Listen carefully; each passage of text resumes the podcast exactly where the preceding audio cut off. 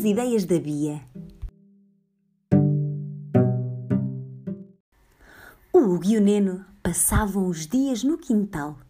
Nada lá crescia, a não ser coisas usadas, coisas estragadas e coisas amolgadas. Ninguém se atrevia a entrar ali. Era o território deles. O Hugo e o Neno eram valentões, durões e queriam ser mauzões. Não eram irmãos, mas juntos ficavam tão bem como o bife e as batatas fritas. Um dia o portão abriu-se e uma rapariguinha entrou. Ficou a olhar para a grande beira funda e para os reis do quintal. Os rapazes olharam também, desconfiados. Eu sou a Bia, apresentou-se ela. Posso brincar com vocês? Nós não brincamos com raparigas, refilou o Hugo. As raparigas não sabem brincar.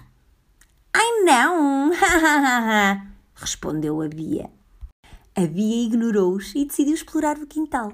Estava tudo virado do avesso e os rapazes não eram nada simpáticos. Mas a Bia teve logo uma ideia. Ela mexeu e remexeu por entre aquela tralha toda e começou o seu trabalho. Uma lata aqui, um tubo acolá, até que. É um carro de corrida! disse o Hugo. Podes guiá-lo se quiseres, ofereceu a Bia. Não parece, respondeu logo o Neno. Mas assim que a Bia virou costas, os rapazes saltaram para o carro e brincaram até ficar de noite. No outro dia, a Bia regressou ao quintal. O Hugo e o Neno viram-na a mexer na sucata. E o Hugo disse-lhe: Vá lá, constrói qualquer coisa. Então a Bia construiu um navio. Quando ficou pronto, os rapazes brincaram aos piratas. Posso subir a bordo? perguntou ela. Hum, talvez possas ser a cozinheira, disse o Hugo. Hum, mas eu prefiro ser o vigia, disse a Bia. Ela esfregou as mãos, apontou o óculo e gritou: Navio inimigo à vista! Surpreendidos, os rapazes levantaram logo as suas espadas. Tudo a marinheiro! responderam eles. Ao terceiro dia, o carro estava espatifado e o navio desfeito. Vamos derrubar latas, sugeriu o Hugo. Prefiro atirar pedras, disse o Neno. Oh, mas isso não tem graça, disse a Bia. Por que é que não construímos um covil? Ela foi buscar umas tábuas e umas telhas e os rapazes empilharam aqui, juntaram ali e formaram um belo recanto. Brincaram até escurecer e as suas mães terem de os chamar. Todos os dias a Bia tinha uma ideia diferente. Eles defendiam fortes, eles habitavam castelos assombrados, eles deslizavam em montanhas russas. Ela até nem é má para uma rapariga, admitiu secretamente.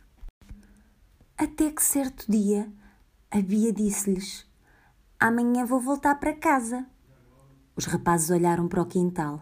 Lembraram-se de como, antes da Bia aparecer, a tralha era apenas tralha. Mas que haveremos de brincar? choramingou o Neno. Trouxe-vos um presente de despedida. Podem brincar com ele. A Bia despejou ao pé deles um carregamento de material novo que tinha arranjado. Guerreiros do espaço em alerta! comandou ela, marchando depois até ao outro lado do portão e fechando atrás de si. Adeus! Sim, meu capitão! Saudaram o Hugo e o Neno, mas a Bia já se tinha ido embora. O som do portão a fechar ecoava ainda pelo quintal. Os rapazes ficaram a olhar para o portão por onde a Bia tinha saído e, por fim, viraram-se para a pilha de coisas que ela lhes tinha deixado. Um monte de tralha. Era apenas um leme aqui, um jato ali. Os rapazes olharam um para o outro. Estavam cheios de ideias. Guerreiros do espaço! exclamou o Neno. Em alerta! gritou o Hugo. Ao anoitecer, coisas escuras e coisas brilhantes, coisas de vidro e coisas de metal, cresciam já muito acima da vedação do quintal. Vestindo os seus fatos espaciais, os astronautas treparam para o foguete. Um, dois, três! Descolagem! gritaram os dois. Com um grande ronco, o foguete disparou para o céu e levou o Hugo e o Neno para o espaço, para longe do quintal. na nave espacial que deram o nome de Bia.